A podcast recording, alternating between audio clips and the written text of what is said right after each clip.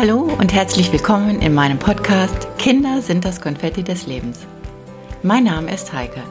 In meinem Podcast möchte ich über mein Herzensthema Mama sein erzählen. Denn wie alle von uns, ist jeder ein Alltagsheld in seinem Leben. Meine Themen werden sein, warum verhalte ich mich in manchen Situationen so, warum ärgert es mich gerade, warum muss ich immer denken, was andere denken. Meine Quelle des Wissens ist meine Selbsterfahrung.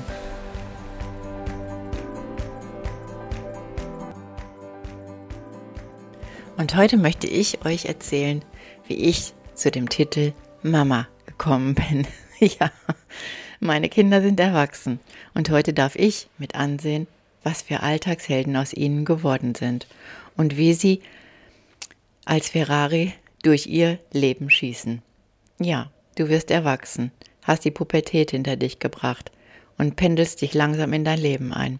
Du wächst unweigerlich zum Alltagshelden in deinem Leben heran. Du steckst dir Ziele, erfüllst dir Wünsche und verfolgst alles, was nur geht. Auch ich kam von meiner beruflichen Lebenserfahrungsreise zurück und mein Ziel war, mich selbstständig zu machen. Und ja, alles lief genauso wie in meiner bildlichen Vorstellung. Ich machte mich mit knapp 24 selbstständig und mein Freund war wieder in meinem Leben. Ich hatte eine gute Beziehung mit ihm und der Laden lief, mein Team war gut aufgestellt und eines Morgens saßen wir am Frühstückstisch. Ich biss in ein Brötchen und mir wurde kotzübel. Mein Körper hatte mir schon Symptome angezeigt, nur ich hatte sie nicht wahrgenommen. Und dann ging ich montags zu einer Untersuchung zu meinem Gynäkologen, der mir dann bestätigte, dass ich Ende des vierten Monats in anderen Umständen bin und einen kleinen Untermeter in mir trage. Oh mein Gott, es war erstmal ein Schock und dann kam die große Freude und alle, alle freuten sich mit mir. Und meine Mama schmiss mir dann den Satz um die Ohren, den ich bis heute nicht vergessen habe. Sie sagte nur vor lauter Freude, wie willst du Mama werden? Du bist doch selber noch ein kleines Kind. Und ich nahm ihr Gesicht in meine Hände und sagte Mama, was kann mir passieren mit dir an meiner Seite? Du kennst das alles und die Erfahrungen kannst du an mich weitergeben. Und schon schmunzelte sie, weil ich wusste, sie hatte einfach nur Sorge, dass ich zu chaotisch an die Sache mit dem Titel Mama herangehe. Ich wusste nicht, was auf mich zukam. Denn während meiner Entbindung war es auch ziemlich chaotisch und lustig. Mein Freund machte mir einen Heiratsantrag, während ich in den Wehen lag, steckte mir einen kleinen goldenen Gardinenring an meinen kleinen Finger, um mir zu zeigen, wie sehr er mich mag und wie sehr er zugehört hatte. Und diesen Ring trage ich heute noch an meinem kleinen Finger. Er soll mich immer daran erinnern, wie dieser Moment der Liebe, der aus Liebe entstanden ist, ein Kind geboren ist. Ja, es war super. Und Tage später machte er mir dann einen Heiratsantrag auf einer Bank im Park. Ich saß dort mit 25 Kilo mehr auf den Rippen, hatte fettiges Haar auf meinem Schopfe, war ungeschminkt und fern der Heimat, trug unser Kind in einem Tuch an meinem Körper. Und natürlich sagte ich ja. Und innerhalb von fünf Tagen waren wir dann verheiratet. Noch ein Titel zusätzlich. Jetzt war ich Mama und Ehefrau und ich wusste nicht, was auf mich zukam. Und ja, schon im Krankenhaus, als er unser Kind baden durfte, stand ich unter der Dusche, musste lachen vor lauter Glück und Glückseligkeit und während ich dann lachte, hatte ich eine, einen Zuckerhut. Mein Bauch verformte sich als Zuckerhut und ich dachte nur, oh mein Gott, habe ich meinen Körper ganz vergessen? Was passiert? Mit meinem Körper, wenn ich nicht mehr lache, bleibt dieser Lappen, aber all das war mir Latte. Ich dachte nur, jetzt habe ich eine große Verantwortung. Ja, und somit lebten wir dann gemeinsam in unserer größeren Wohnung, zusammen zu dritt. Es ist Wahnsinn, dass aus zwei Menschen ein dritter Mensch entsteht, und ich sage heute, es ist immer noch ein, eines der größten Wunder, auf Erden. Ja. Und dann kamen solche Momente. Wie mache ich was? Wie bin ich gut, so wie ich bin? Dann kamen zum Beispiel während des Stillens und danach diese Blähungsanfälle. Und natürlich rief auch ich meine Mama an, die mir auch wirklich gute Tipps gegeben hatte. Aber ich wollte mich, ich wollte mich auf, ich wollte mich auf mich verlassen und wollte gucken, wie ich es hinbekommen könnte. Und dann dachte ich mir, Lavendelöl ist auch gut. Ich erwärmte das Öl ein bisschen, rieb den Rücken damit ein, massierte den Bauch, legte meine Tochter auf mich drauf, damit der Druck ein bisschen von ihrem Bäuchlein wegging, und so massierte ich sie, bis sie dann irgendwann schmerzfrei war. Entweder schliefen wir in einem Sessel ein mit ganz vielen kleinen bunten Kissen oder auf der Couch eingehüllt in schönen Decken. Ja, das waren so die ersten Erfahrungen. Und dann geschah es eines Nachts, dass ich auf einmal wie von einer Tarantel gestochen aufwachte und dachte, warum macht dein Kind keine Geräusche? Eigentlich ist es jetzt Essenszeit, sie müsste doch Hunger haben. Spontan lief ich leise in die Küche, zog die Schublade auf, nahm ein Tempo aus einer Packung heraus und entfaltete diese vier Lagen zu einer, ging wieder leise zurück und nahm diese eine Lage, hielt sie über ihr Gesicht und wollte wissen, ob sie atmete. Ja, man hatte viel gehört und auch viel in Zeitschriften gelesen, und Gott sei Dank gab es damals noch nicht Mr. Google. Ich wäre wahrscheinlich wahnsinnig geworden. Und das kleine Tempotaschentuch wedelte, sie atmete, und glückselig und völlig chaotisch lag ich mich, leg, legte ich mich wieder hin, versuchte mich zu entspannen und dachte, warte auf die Dinge, die da kommen. Irgendwann wird sie Hunger haben. Ja, und das war schon mal wieder das erste, die erste Phase, wo ich dachte, ja, jetzt schläft sie durch. Es war wieder ein Schritt weiter.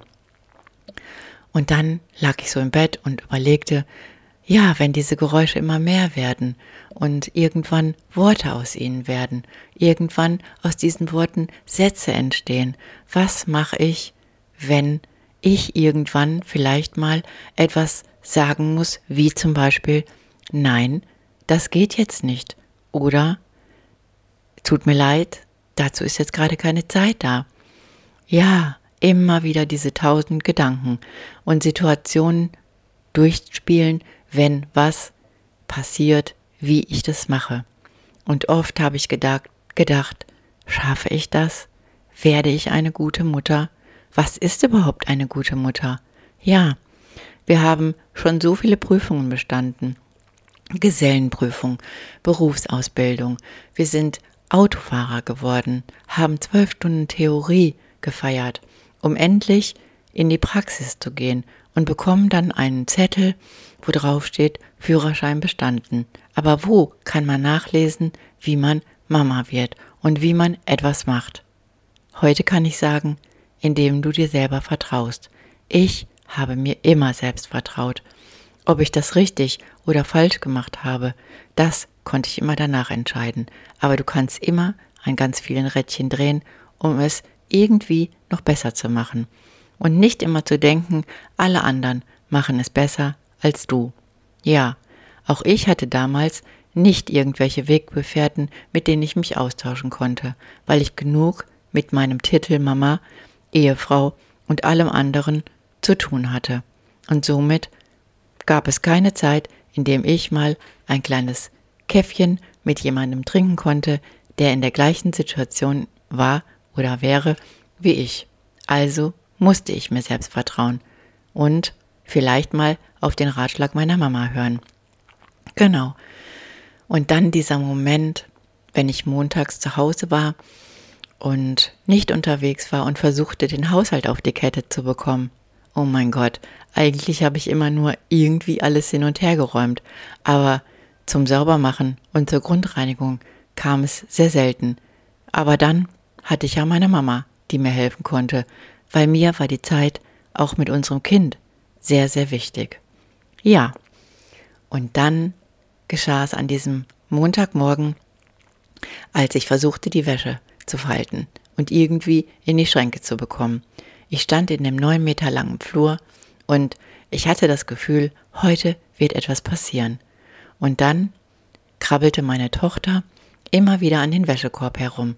Ich stellte ihr einen Hocker instinktiv hin und sagte, wenn du mir helfen willst, dann komm, komm ins Bad.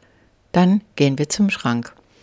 Und irgendwie versuchte sie ihren Oberkörper aufzubäumen und ihre Hände irgendwie ins Gleichgewicht zu bekommen. Und ich wusste, sie steht gleich auf. Und sie stand auf.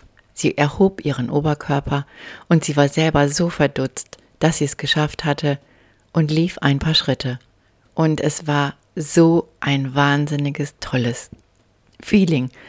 Ja, und immer wieder zelebrierte ich mit ihr dieses Glück mit ihr zusammen. Ich nahm sie auf den Arm und schwang sie durch die Gegend und zeigte ihr meine Freude und wie toll sie das gemacht hatte. Ja, und dann begannen wir sofort, die Wohnung umzugestalten, so, dass sie sich nicht wehtun konnte. Denn manchmal ist es ja auch der Moment, in dem du dich umdrehst und immer in Sorge bist, fällt sie gleich um, fällt ihr Kopf auf den Tisch, fällt sie auf den Hinterkopf. Ja, man kann sich verrückt machen, aber man kann es auch entspannt angehen. Nur, heute kann ich sagen, wenn es dir gut geht und du immer wieder durchatmest und dir sagst, es ist alles gut, so wie es ist, ja, dann musst du dich entspannen und auf die Dinge einfach die Dinge einfach auf dich zukommen lassen. Und somit fing unsere kleine Tochter an zu laufen. Ja, auch in der Küche gestaltete ich alles um. Ihr Schrank war mit Kochlöffeln und allem bestückt, so dass sie immer das Gefühl hatte, mit mir kochen zu können, gemeinsam. Und dann lief sie durch die Küche und immer einen Schritt weiter. Es war wunderbar anzusehen. Bis hierhin hatte ich meinen Job, glaube ich, ganz gut erledigt. Aber dieses Ich glaube, das wirst du eh später zu hören bekommen, was du vielleicht hättest ändern können. Oder ja, dass sie sich vielleicht auch an diese guten Momente erinnern. Und dieser Job, Mama, kostet eben halt diese Verantwortung. Und die war ich gewillt zu tragen, indem ich mir immer gesagt habe, es sagt dir kein anderer, ob du es richtig oder gut machst. Oder ja, auf einer Skala von 1 bis 10, wie gut du es machst. Du musst dir vertrauen und du musst immer sagen, du machst das schon. Genau. Und in diesem Sinne kann ich heute nur sagen, es ist schön anzusehen, wenn du deine Kinder groß bekommen hast und dir sagen kannst, im Nachhinein, du hast in jedem Moment alles gegeben. Das habe ich getan. Und auch wenn es vielleicht mal daneben war oder unentspannt oder chaotisch. Aber man kann halt nur in Momenten geben, das, was geht und das, was gerade bei dir übrig ist. Und heute ist es schön anzusehen, dass deine Kinder erwachsen sind und was sie alles machen und regeln und ihr Leben gestalten. Ja, es ist wunderbar, denn heute sind meine Kinder meine vertrauten Wegbegleiter und auch ich ziehe sie gerne als erstes zu Rate wenn ich irgendeine Entscheidung für mich oder etwas anderes treffen möchte, dann höre ich mir gerne Ihre Worte an. Und somit kann ich nur sagen, ja, es ist ein verantwortungsvoller Job, aber es werden großartige Helden aus ihnen, weil du in jedem Moment alles gegeben hast. Und in diesem Sinne sage ich euch, Kinder sind und bleiben das Konfetti eures und meines Lebens. Ich sage bis zum nächsten Mal, eure Heike.